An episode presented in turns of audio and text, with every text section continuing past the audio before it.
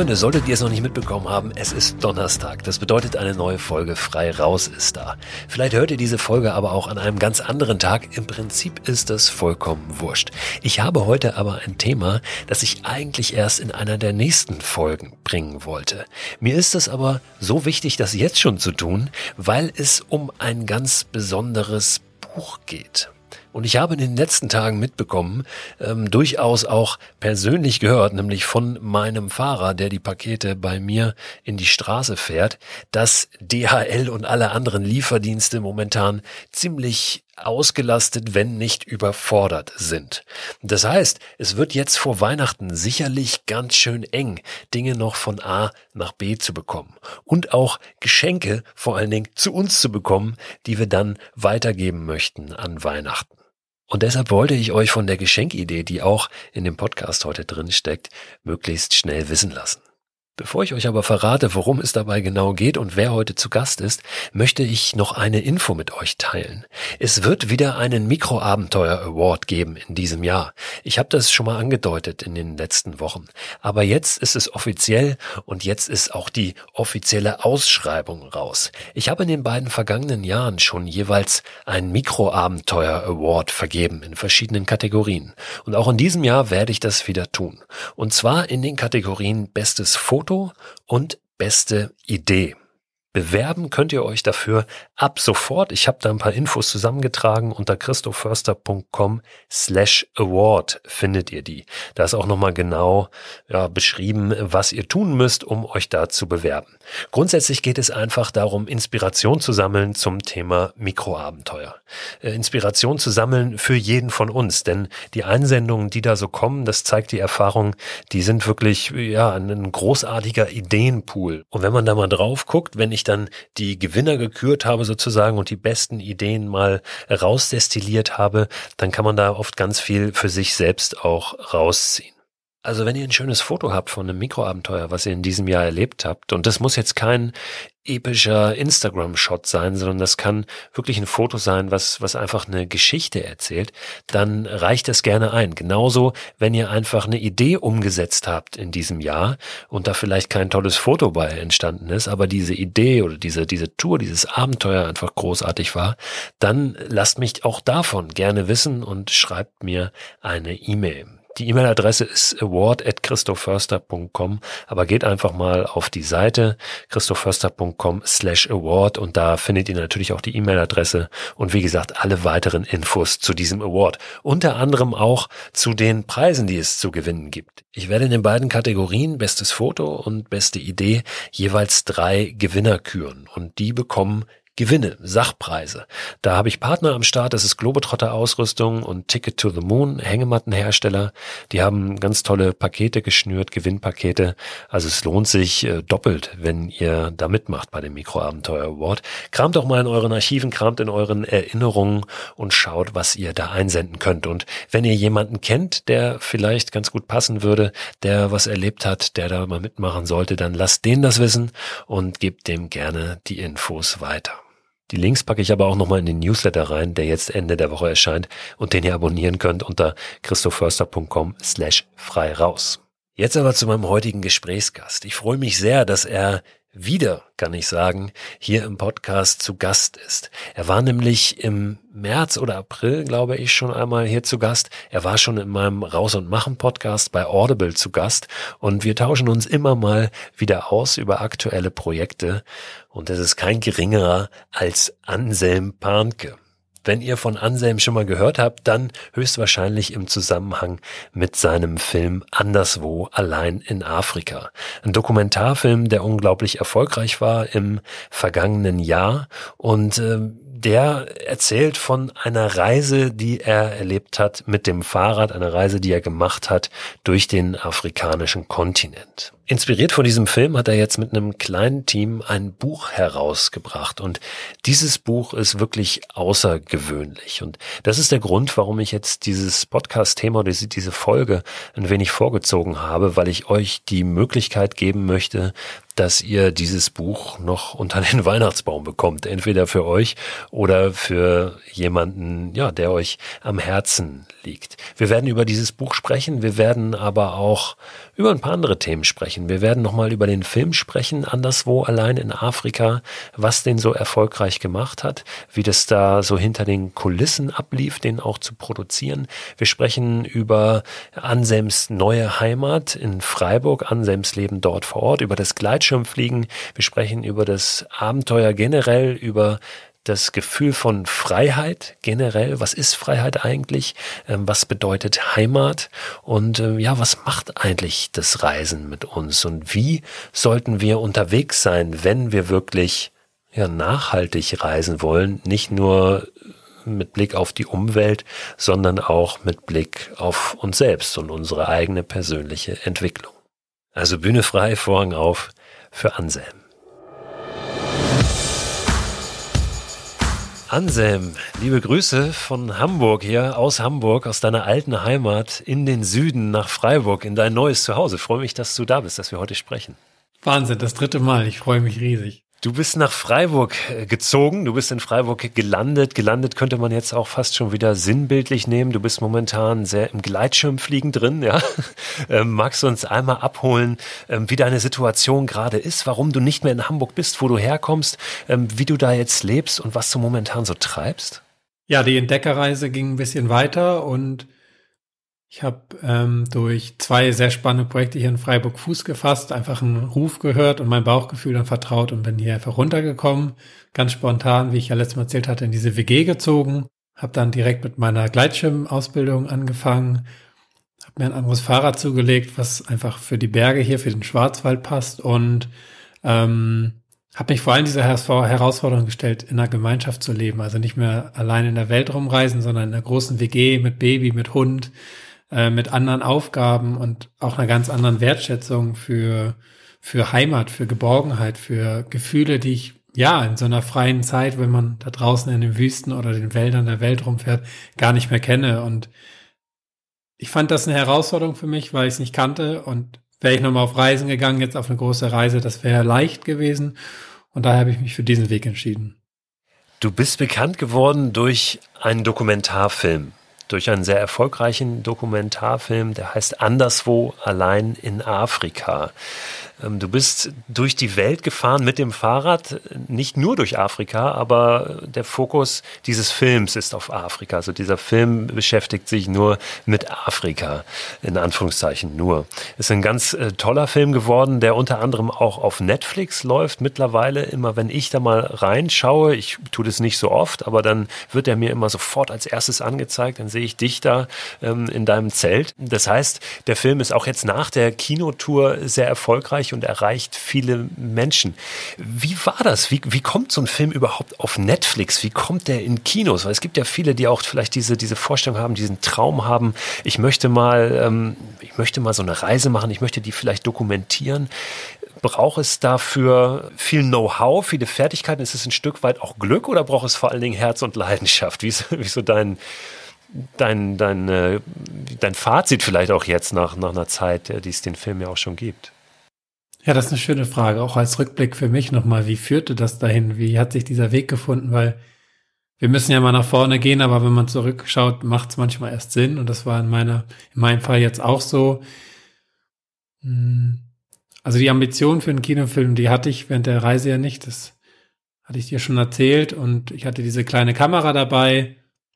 Wirklich eine sehr einfache Kamera für unter 300 Euro und in Afrika habe ich ja gefilmt, weil ich in dieser Situation, wo ich so oft allein war, nicht so, nicht so zurechtkam mit der Einsamkeit und irgendwann dann merkte, ich kann meiner Kamera erzählen, wie es mir geht. Und ähm, ich bin dann ja noch zwei Jahre, wie du erzählt hast, weitergereist durch Asien und dann nach meiner Rückkehr war natürlich immer wieder der Gedanke, ich habe ja eigentlich ziemlich viel Aufwand damals betrieben und ich habe in der Welt hier gemerkt, das passt überhaupt nicht mehr zusammen, was ich erlebt habe und was ich jetzt hier leben soll. Also wieder in dieses, in diesen Mechanismus reinzukommen, wie manche auch sagen, in das Hamsterrad oder es waren vor allem emotionale Felder, wo ich spürte, Freiheit lässt sich nicht so sehr mehr fühlen für mich, wie ich es auf der Tour war und ich wollte wissen, warum. Und so bin ich dann in mein Material reingegangen mit einer Freundin und habe einfach versucht, guck mal, mir ging es damals so und das ist da passiert und ich merke, damals hat sich keiner in mein Leben eingemischt, vielleicht war das die Freiheit. Und diese Freundin sagte, lass uns doch einen Film machen, wir reden mit Menschen auf der Straße darüber und zeigen dann deine Bilder. Dann meinte ich, nee, das ist irgendwie doof, dann wird das ja so ein Vergleich. damit gibt man den Menschen auch kein schönes Gefühl, sondern vielmehr würde ich gerne vielleicht etwas Dokumentarisches bauen, was keinen Helden zeigt, auch kein, kein ja, sehr starken Mann, sondern einfach etwas ähm, Verletzliches, etwas, was wir, glaube ich, alle in uns tragen. Und ich hatte mir gewünscht, wenn wir einen Film machen, dann führt er mit mir auf die Reise und der, der Zuschauer darf quasi durch sich in mich eintauchen, so wie ich in der Welt immer in den Augen der Menschen mich auch erlebt habe. Und dann ging das los. Und da war ich natürlich erstmal auf einem glatten Eis, weil ich hatte noch nie einen Film gemacht. Ich habe niemanden aus der Branche gekannt und gekannt. Dann habe ich ein Praktikum gemacht bei, bei einer Kinderserie hier in Freiburg. Der erste Kontakt zu Freiburg kam. Und da habe ich einen Regisseur kennengelernt und ähm, Kameramann und ich habe versucht, den allen mal zu erzählen, ich habe auch sowas Tolles mal gemacht. Die haben mich nicht ernst genommen, weil, weil ich war Fahrer, ich war Kinderbetreuer und ähm, einmal dann habe ich den Regisseur gefahren und habe ihm das erzählt. Er meinte, du kannst mir mal ein paar Aufnahmen schicken, ich gucke mir das an. Der kam fünf Monate natürlich nicht dazu. Und als er sich das anschaute, rief er mich an, sagte, deine Freundin hat recht, wir müssen daraus was machen. Und ähm, da hatte ich dann Zuspruch und dann habe ich angefangen, einfach auf der, ich sag mal, auf der Straße Leute anzusprechen, in jeder Gelegenheit dieses Thema einfach nur mal einmal kurz auf den Tisch zu legen. Und so kam dann ein Anruf von einem Cutter und ähm, von einer Produzentin, die ich eigentlich nur kurz um Hilfe bitten wollte wegen Startnext, also um Geld zu sammeln für das Projekt. Und dann innerhalb von einem Dreivierteljahr hatte ich plötzlich sehr viele Menschen in Hamburg kennengelernt und ähm, wusste dann auch durch gewisse Fragen, ob ich mit diesen Menschen arbeiten will, ähm, dass wir diesen Film machen.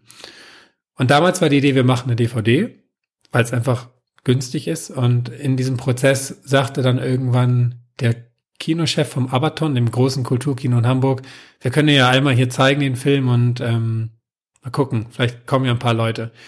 Das war dann ausverkauft, das Kino, dann hat sich Kiel gemeldet, Bremen und so weiter.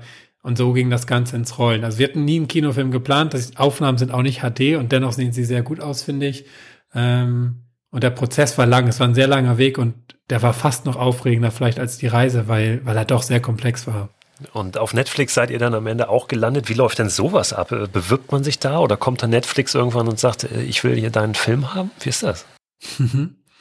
ähm, ich habe ja dann eine Kinotour gemacht durch Deutschland.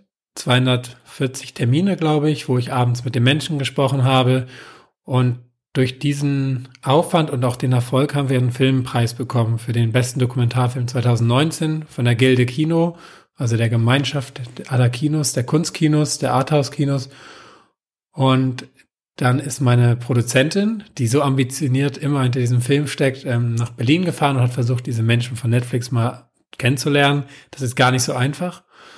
Und ähm, wir haben dann gemerkt, nee, wir müssen den Kontakt über einen Boten quasi machen. Und der war auch in Hamburg und haben uns da dann vorgestellt und die sagten, ja, das könnte sein, wir werden den Film da mal unterbreiten und vielleicht haben sie Interesse. Und wieder eine lange Zeit später kam dann Interesse, wegen dem Erfolg wahrscheinlich. Ich selber habe mit Netflix noch nie gesprochen. Und das läuft immer über, über Hintermänner, will ich schon fast sagen. Ja, aber die haben natürlich alle Hütte voll zu tun und alle Leute wollen gerne zu Netflix. Das muss man aktuell einfach so sagen. Nicht zuletzt ist durch Corona. Und da haben wir plötzlich im November 2018, 2019 erfahren, die wollen den Film. Dann ging das alles ganz schnell und kurz vor Weihnachten letztes Jahr war er dann da. Und für mich ist es egal, ob Leute ihn einmal oder zweimal gucken. Ähm, das spielt keine Rolle, weil das ist ein einmaliger, ein einmaliges Abkommen. Und der läuft ja auch nur hier in Deutschland, Schweiz und Österreich. Also ist nicht die Welt. Aber es ist wunderschön für uns, weil wir wissen, wir erreichen Menschen und das wollten wir mit diesem Film.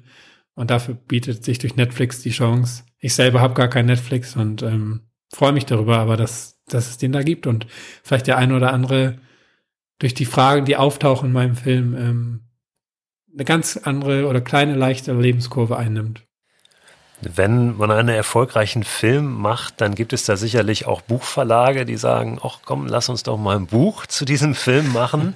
ähm, du hast dich aber für einen anderen Weg entschieden, ein Buch zu machen, und zwar nicht über einen klassischen Buchverlag. Also es gibt ein Buch nicht nur zu diesem Film, sondern eben auch ein bisschen darüber hinaus. Und dieses Buch, und das ist auch ein Anlass, warum wir gerade heute sprechen, erscheint jetzt, wo diese Folge raus ist, morgen. Das heißt am 11. Äh, Dezember diesen Jahres. Und es ist ein ganz fantastisches Buch gewesen. Ich habe das hier vor mir. Und es ist auch ein sehr ungewöhnliches Buch. Ähm, wie kam es zu diesem Buch? Wäre so ein Buch überhaupt möglich gewesen mit einem Buchverlag? Es hat noch nicht mal Seitenzahlen, dieses Buch. Ja, dieses Buch hat keine Seitenzahlen, ja, es hat auch keinen Buchrücken, es hat diese große Pappe drumherum und es ist ungewöhnlich. Es ist ein Buch, wo wir uns überlegt haben, es soll quasi unvollständig sein und so die Möglichkeit geben, anderen ähm, weiterzudenken, mitzunehmen, ähm, das Buch zu fühlen, diese Reise zu fühlen, weil, ja, weil ich quasi unterwegs auch erlebt habe, ähm, wenn ich inspirieren kann, dann eher durch unvollständige Sachen, weil ich möchte mit diesem Buch Fragezeichen aufwerfen. Wir möchten das. Und das war das Spannende auch in diesem, in diesem Geschehensprozess des Buches. Ähm, die Idee ist entstanden, während ich auf Kinotour war. Da fiel auf, dass diese Gespräche eine, eine gewisse Tiefe haben und dass meine Gedanken durch die Reise unkonventionell sind und Menschen berühren, bewegen. Ich habe da irgendwie noch eine philosophisch-psychologische Ebene mitgebracht. Ähm, die man, glaube ich, in wenigen Reiseberichten liest. Und da war es dann so, dass Laia Gonzales und Sönke Schmidt, mit denen habe ich das Buch gemacht, das sind die Menschen, die auch, mit denen ich auch den Film gemacht habe, ähm, sagten, lass uns doch noch versuchen, ein Buch zu machen. Nicht nur ein Bildband, sondern das, was dir gerade passiert, aufzunehmen. Und Sönke ist Illustrator, Kreativer, der kann, was man hier sieht, extrem schöne Sachen kreieren. Und ähm, Laia hat dieses Genie in der Produktion, in, in, in dem Ganzen vorauszudenken und ich durfte schreiben. Und so ist dieses Buch entstanden. Und wir haben dann auch gemerkt, mit dem Verlag, ähm, mit dem Verlegen, mit dem wir dann gesprochen haben, die können das nicht bezahlen, sagen wir mal so. Die bringen diesen Aufwand nicht für so eine, für so ein Kunstwerk her, wie es jetzt hier liegt. Ähm, und haben uns dann entschieden, da machen wir es halt wieder selber, wie beim Film auch. Wir haben den Film ja selber äh, in die Kinos vertrieben mit Avalia Studios und so ist dieses Buch entstanden. Ähm, wir haben gedacht, dann machen wir es halt selber, finden unsere eigenen Wege wie immer und ähm, das ist dabei rausgekommen nach einem Jahr wirklich sehr, sehr, sehr viel Arbeit. Also ich glaube, das Buch war mehr Arbeit als der Film. Ja, und ich kann nur sagen, es lohnt sich wirklich unglaublich, da mal, da mal reinzuschauen, ähm, weil es wirklich besonders ist. Ne? Nicht einfach ein Text, der runtergeschrieben ist, also ganz viel grafische Elemente sind drin.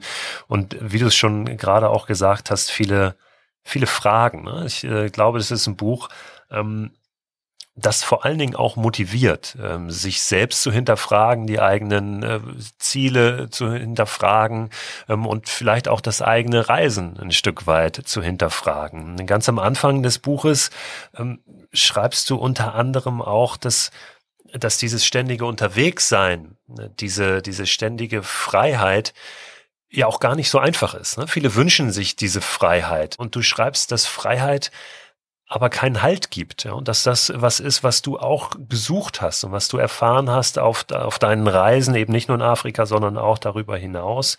Ähm, ja, dass das vielleicht gar nicht das ganz große Ziel ist auf Dauer, ähm, dass das für dich eine wichtige Erfahrung ist und viele Fragen aufgeworfen, einige vielleicht auch im Ansatz beantwortet hat, aber dann doch nicht dein Lebensentwurf, das Unterwegssein. Und ähm, das dass Heimat oder, oder auch die, die, die Freiheit letztlich ja auch ähm, letztlich was ist, was wir in uns selbst finden. Ähm, und das Reisen oft auch ein Weglaufen sind. Ist das jetzt von mir richtig beschrieben, ähm, worum es auch geht in dem Buch? Ja, das ist schön beschrieben. Ich freue mich auch, weil du eigentlich der erste Mensch bist, der dieses Buch quasi mir nochmal reflektiert, außer meinem Team. Ähm, das ist ein Ort. Ich habe ja den Titel oder wir haben den Titel gewählt von Anderswo und anderen Orten. Und damit meine ich nicht ein anderes Land oder eine andere Stadt, sondern auch ein Gefühl. Und die Heimat kann in mir ja auch ein Ort sein und auch die Freiheit oder die Geborgenheit, was ein ganz wunderschönes Gefühl, glaube ich, ist, was so eine Reise selten auch bieten kann im Außen. Und ähm, mir ist es erst danach aufgefallen, dass ich auch jetzt hier in meiner jetzigen Situation Freiheit erleben kann, wenn ich merke, dass das, was, was ich in mir quasi fühle, ähm, mein, mein, mein, mein Reichtum, mein, meine Handlungsfähigkeit ähm, im Flow ist, also im, im Fließenden, im, im, im Vertrauensvollen und dass die sehr doll eingeschränkt ist, wenn von außen, wenn durch die Meinung anderer Menschen, wenn durch die Urteile, wenn ich diese Urteile persönlich und ernst nehme, sich mein, mein Raum verkleinert. Und ähm, so gesehen ist, glaube ich, Freiheit ähm, etwas, was ich niemals weit, weit weg finde. Oder dann, wenn ich es da finde, wahrnehme, weil ich halt in der Wüste einfach niemand mehr habe, der mich sieht. Also ich kann machen, was ich will und tun, was ich will. Und das fühlt sich wie Freiheit an. Mir ist es aber immer mehr auch gelungen, das hier zu erleben. Und ähm, ich spürte, dass es eine ganz große Bewusstheit braucht, was, was es dann mit dem Außen zu tun hat. Also wir denken ja immer, wir müssen das und das tun und das geht mir ähnlich. Und da schränkt sich natürlich die Freiheit ein, weil es dann nicht mehr selbstbestimmt ist, weil es nicht mehr authentisch vielleicht ist, von einem innen heraus sprudelt, sondern sich so an Punkten festhangelt, die, die so sein sollen. Und wenn sein sollen, müsste, haben, könnte da reinkommt, dann hört Freiheit sehr schnell auf. Ja, ich finde es schade, wenn man, wenn man, wenn ich hier in so einem schönen Leben lebe und dennoch denke, ich müsste weit weg, damit es mir wirklich gut geht, weil das kann nicht sein, dass das Paradies anderswo liegt als da, wo ich meine Füße gerade auf dem Boden habe. Freiheit bedeutet ja immer auch Verantwortung. Das finde ich auch äh, eine ganz wichtige Erkenntnis, ähm, dass Freiheit immer impliziert, dass du eben auch für dich verantwortlich bist, dass du ähm, jetzt der oder diejenige bist, die Entscheidung treffen muss. Und äh, oft sind wir in unserem in unserem unfreien Leben, in Anführungszeichen, in dem Alltag, in diesem Hamsterrad, was du auch gerade schon ähm, kurz genannt hast, den Begriff, ähm, so drin. Äh, und wir wollen daraus manchmal gefällt uns das aber ja ganz gut, dass wir keine Verantwortung übernehmen müssen in diesem Hamsterrad, dass irgendwie alles immer schon so ähm, ja äh, einen Rahmen hat, ja, und äh, wir eigentlich rechts und links Leitplanken haben und wir müssen da nur so nur so durchstolpern unseren Weg. Und viele sind dann überrascht, wenn sie ähm, sich in eine Freiheit begeben, dass dass sie auf einmal selber verantwortlich sind für das, für ihr Leben, was sie tun. Das ist aber eine ganz wichtige Erkenntnis, äh, glaube ich, die eben aber nicht damit zusammenhängt, wo bin ich jetzt, an welchem Ort. Nichtsdestotrotz helfen solche Reisen ja oft, ähm, so etwas auch zu erkennen. Und ich glaube, für dich waren diese Reisen auch sehr, sehr wichtig, um dorthin zu kommen, wo du jetzt bist. Ja, das ist schön gesagt. Das ist vielleicht auch das Gefühl, dass, dass jetzt zum Beispiel, wo, wo Freiheit für manche plötzlich da ist, auch wenn man das vielleicht nicht so sieht, Corona schränkt ein, aber es gibt ja halt auch Freiheit, zum Beispiel Zeit bei manchen dass man Angst davor hat. Und das meine ich damit. Also wenn ich dich jetzt nehme und irgendwo aussetze und da ist nichts mehr, was du kennst, du bist quasi frei, dann fehlt dieser Rhythmus, dann fehlt plötzlich das, was dich zu Christ, ja, zu Christo macht. Also wer bist du dann, wenn du plötzlich nichts mehr hast, wenn du nicht mehr in einem System gehörst, wenn du, wenn dein Beruf, deine Familie, wenn das alles nicht mehr da ist, dann ist Freiheit eine, kann eine Riesenbedrohung sein, wenn es so plötzlich einherkommt. Und ich glaube, dass das in der Sehnsucht nach Freiheit oft vergessen wird, ist, äh, dass es auch erschlagen sein kann, plötzlich zurückgeworfen zu sein auf seinen Kopf. Ich habe ja auch geschrieben, dass ich dieses, diesen netten Wunsch, pass auf dich auf, take care quasi ähm, immer darauf beziehe, ich passe auf vor anderen Menschen, vor Gefahren, vor Löwen, vor Giraffen, die Hippos oder einem Auto, was mich vielleicht anfangen könnte. Aber es ist ja auch ganz viel, ich muss aufpassen, was ich mir überhaupt da oben zurechtreime und äh, welchen Situationen ich meine, meinem Inneren ausliefere und was da dann passiert, wenn, wenn ich zum Beispiel zwei Monate durch die Wüste fahre, ganz alleine mit meinem Kopf, da ist es wirklich, also das ist das Gefährlichste, glaube ich, was ich auf der Reise erlebt habe, was die Fantasie, die Vorstellungskraft alles machen kann. Und die haben wir, diese Gabe. Und darauf aufzupassen, dass man aus der Mücke halt nicht den Elefanten macht ähm, und aus Wertung anderer Menschen nicht die Riesenwelt. Ähm, da beginnt die Freiheit ganz schnell an zu wackeln. Und wenn, wenn da ein Verständnis kommt und ich irgendwie über diese Mauer rüber gucke, ja, das,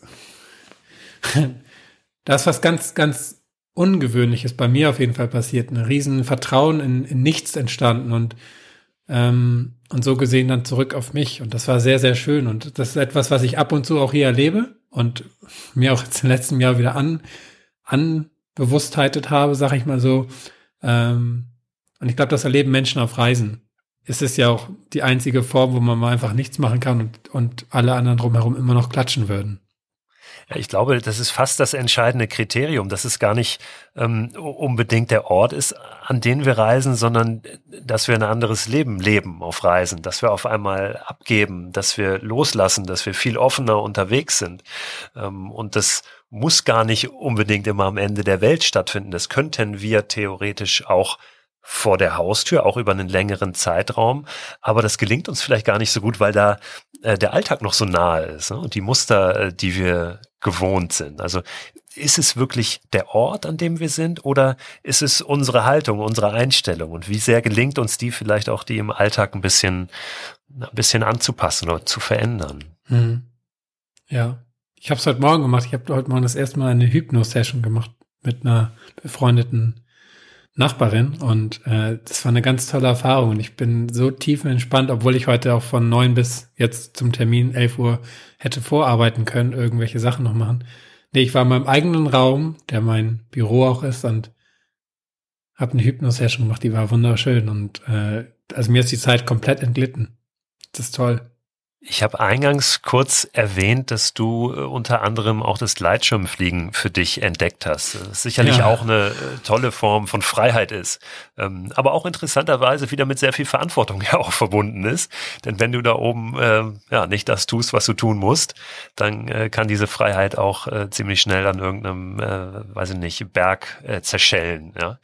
Ähm, wie ist das für dich, da, da oben in den Lüften zu sein, ähm, was dir mittlerweile ja auch ähm, immer öfter gelingt? Du hast, ich weiß, letztes Mal, als wir gesprochen haben, warst du noch in Ausbildung sozusagen, ja? Mhm. Ähm, hast du deinen Gleitschirmschein gemacht? Mittlerweile hast du den in der Tasche, vermute ich mal, oder? Ja, mittlerweile habe ich eine offizielle Erlaubnis zu fliegen.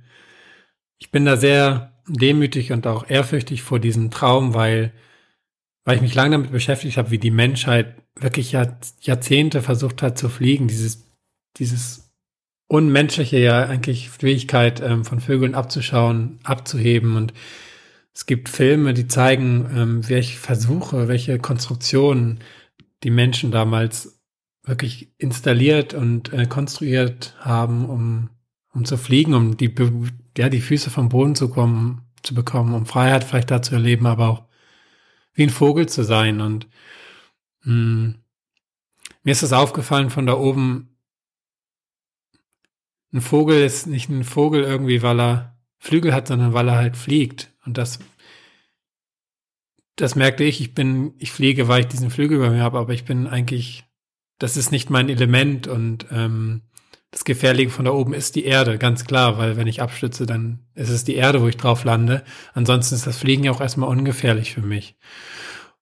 Und ich hatte schon in den ersten vier, fünf Flügen, die ich jetzt ohne meinen Fluglehrer hatte, ähm, Situationen, wo ich merkte, yo,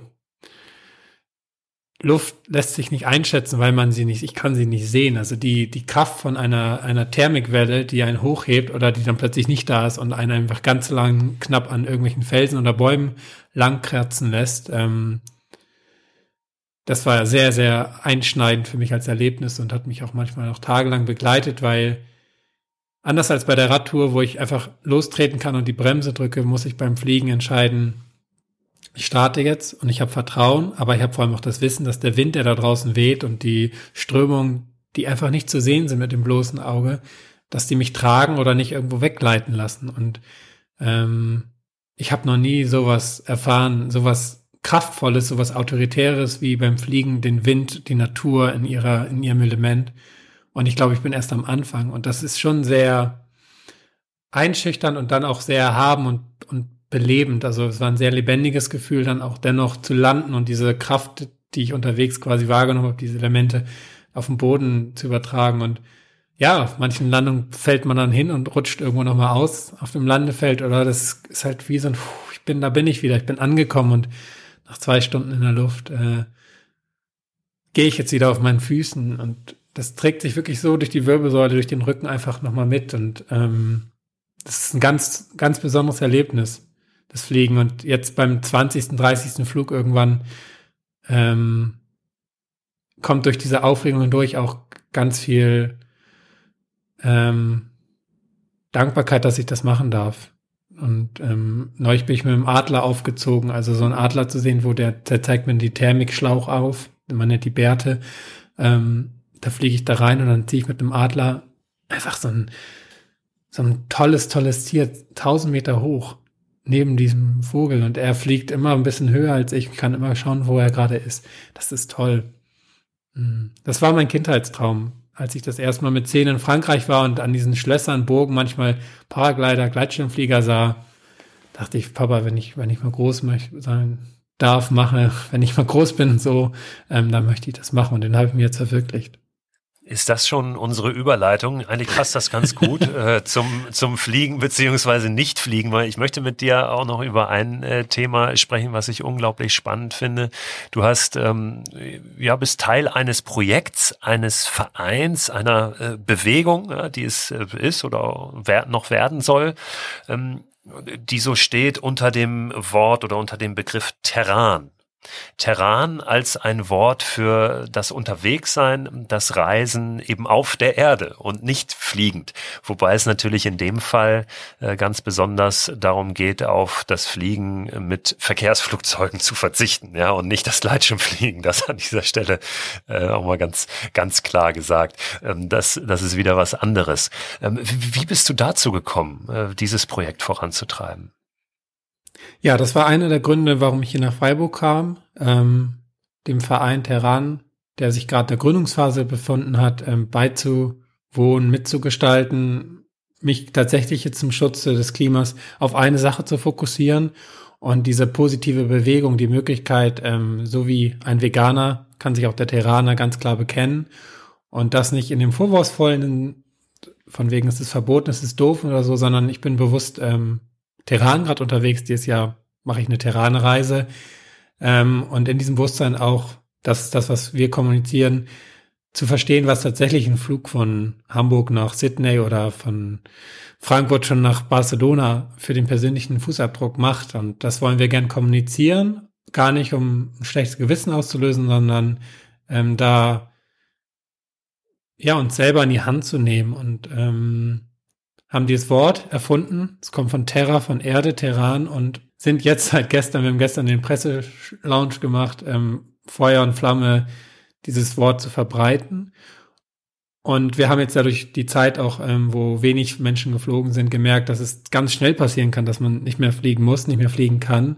Und das ist ein bisschen das ist auch in unserer Ambition, ähm, das mit in 2021 reinzunehmen weil wir, ich besonders auf meiner Radtour auch erfahren habe, wie schön es ist, langsam zu reisen. Klar, da sind dann die Zeiten manchmal eingeschränkt und man will ganz schnell ins Warme. Aber auch da geht der Weg als Ziel, ähm, gibt viel mehr, glaube ich, her als dieser Kulturschock Bang. Ich knall mich mal hier in ein anderes Land, bin total exotisch und komme eigentlich ja dann wieder gestresst zurück. Wie auch immer. Ja, wir haben jetzt hier in Freiburg auch einen Preis gewonnen, den zweiten Klimaschutzpreis für diese Idee, über die Kommunikation tatsächlich eine Veränderung zu gestalten, weil ähm, die Psychologen in unserem Team, wir haben Wissenschaftler, Umweltwissenschaftler, Politiker, die haben auch herausgefunden, dass, dass ich sag mal, eine hippe Bewegung viel mehr auslöst als ein Verbot. Und ähm, das darf Terran werden. Und wir hoffen uns, dass das Wort irgendwie sich verbreitet und wir dann als Verein irgendwann uns komplett zurückziehen und dass es Terrane Reisebüros gibt und ähm, Terrane Produkte oder Pressekonferenzen. Ähm, genau. Es soll nicht wie der schwedische Begriff Flugscham sagen, ich schäme mich jetzt davor, sondern hey, ich mache das ganz bewusst und ich gucke mal, was es für andere Wege gibt. 2021 sollen es jetzt super viele Nachtzüge wieder neue geben von Berlin nach Barcelona. Und das ist wirklich ein Abenteuer, das mal zu erleben, was das für eine Distanz ist eigentlich Berlin-Barcelona. Und da behält man den Boden auf dem Fuß, äh, die Füße auf dem Boden und spürt die Reise nochmal ganz anders. Stimmt, ich habe es gerade gestern auch gelesen, dass jetzt äh, einige Nachtzugverbindungen wieder geplant sind. Also nicht nur äh, von der Deutschen Bahn, sondern es sind auch dann Zusammenschlüsse, klar, weil es durch verschiedene Länder äh, geht. Die Deutsche Bahn hatte das ja aufgegeben, glaube ich, ihren, ihren Nachtzugbetrieb. Die österreichische Bundesbahn hat das dann übernommen und nun ja, geht es so ein bisschen zurück, weil sie auch merken, naja klar, es ist einfach auch ein, ein Stück weit ein Image-Ding. Warum ist ja am Ende auch völlig egal. Hauptsache, es gibt diese Verbindung wieder. Ne? Weil für mich ist Nachtzug, Nachtzug fahren Bahn ist echt, äh, das ist großartig. Das ist, bringt so ein bisschen wieder das alte Gefühl vom Bahnfahren zurück, wo man noch die Fenster öffnen konnte und wenn man auf die Toilette ging, unten eine Klappe sich öffnete. Ja. Es rattert dann und äh, man, man steht irgendwo ähm, in, in Köln auf dem Abstellgleis nachts mal zwei Stunden, ja, weil man ja sonst viel zu schnell da wäre. Also es ist ein sehr, sehr schönes, entschleunigtes Reisen. Stimmt. Ja, und es ruckelt so gemütlich und dann morgens um 7.30 Uhr in einer anderen Stadt aufzuwachen, die müden Augen zu reiben und rauszugehen. Das ist ein Reiseerlebnis wirklich. Und ich glaube, es ist ein ganz anderes Ankommen in einer kleinen fremden Welt am Bahnhof als am Flughafen. Und wenn es sich da noch gut anfühlt, umso mehr, weil es spielt eine Rolle fürs Gefühl, glaube ich. Wollen wir hoffen, dass es auch noch ein bisschen günstiger wird mit der Zeit ähm, und dann dieses Argument auch noch wegfällt, dass einfach das, und das ist ja das Verrückte, dass das Fliegen oft einfach deutlich billiger ist, als dann mit einem Nachtzug zum Beispiel zu fahren. Ne? Ja, es wird einem wirklich nicht leicht gemacht, das stimmt.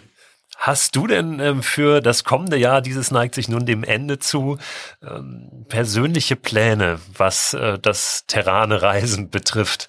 Also ich denke, du wirst jetzt nicht sagen, ich mache mal eine Weltreise mit dem Flugzeug, das wäre würde nicht so gut passen.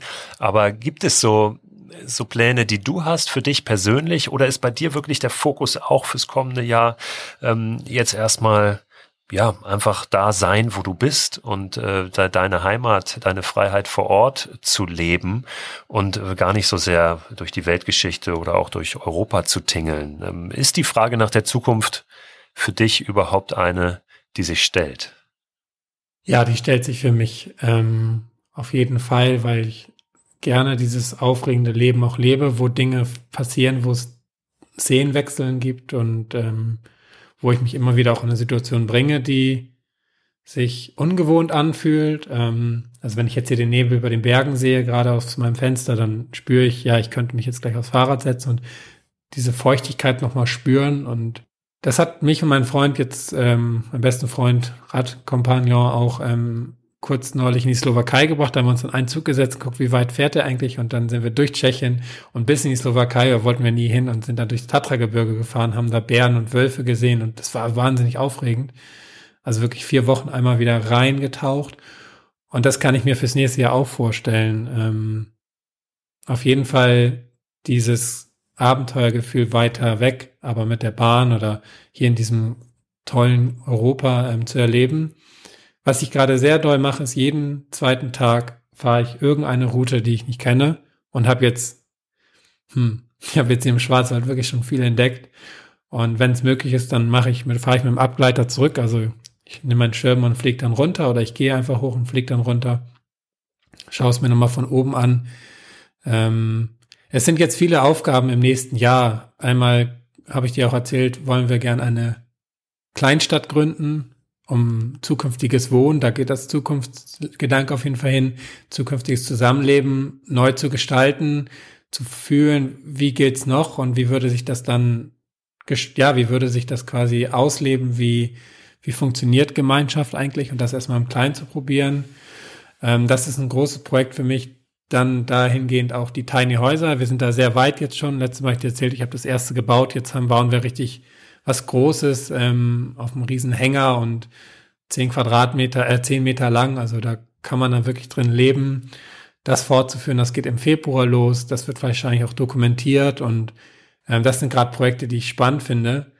Also nach Asien und Südamerika schaue ich nicht, ganz klar. Und ähm, vielleicht kommt das noch, aber das sind einfach gerade so, ja, wie möchte ich mit den Menschen in den nächsten zehn Jahren leben, ist für mich gerade die größere Frage, als welches Land kann ich noch entdecken, weil ich entdecke in diesem Zusammenspiel mit Menschen, auch in der Natur, im Spazieren, im Radfahren, im Fliegen, all das, was ich auf der Reise vielleicht sogar gesucht habe.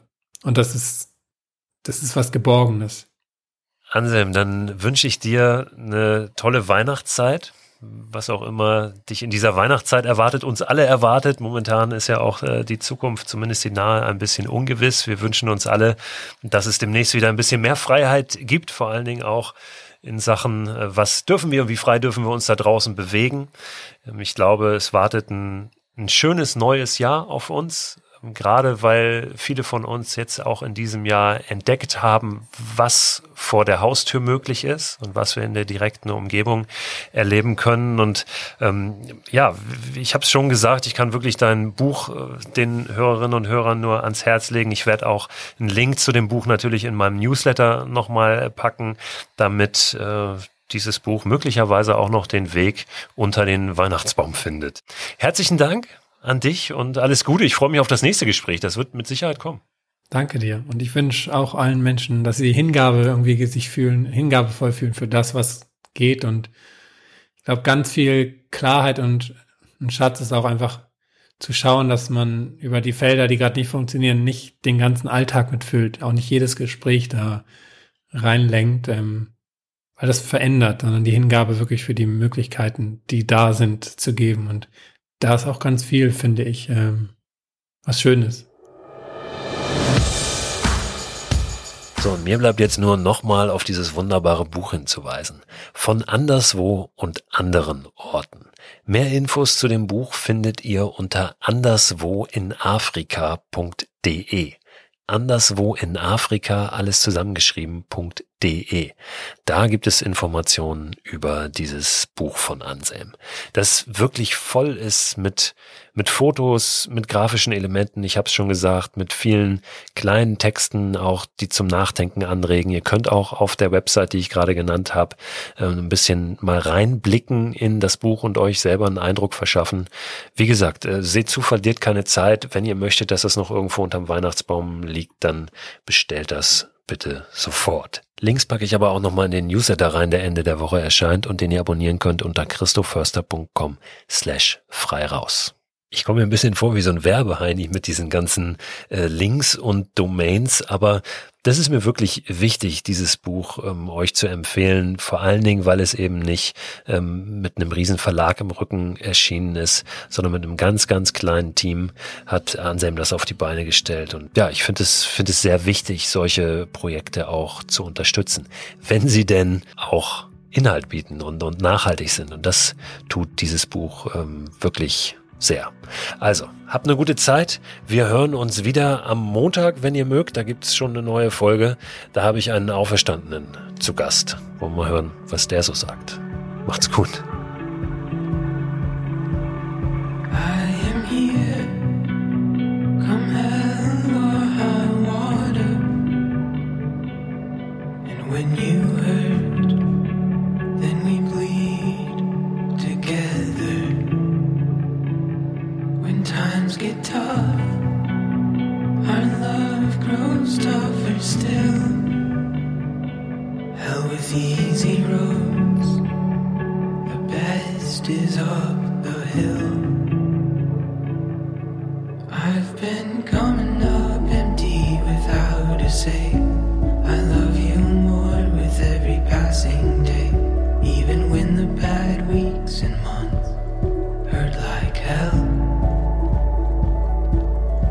And I know that sometimes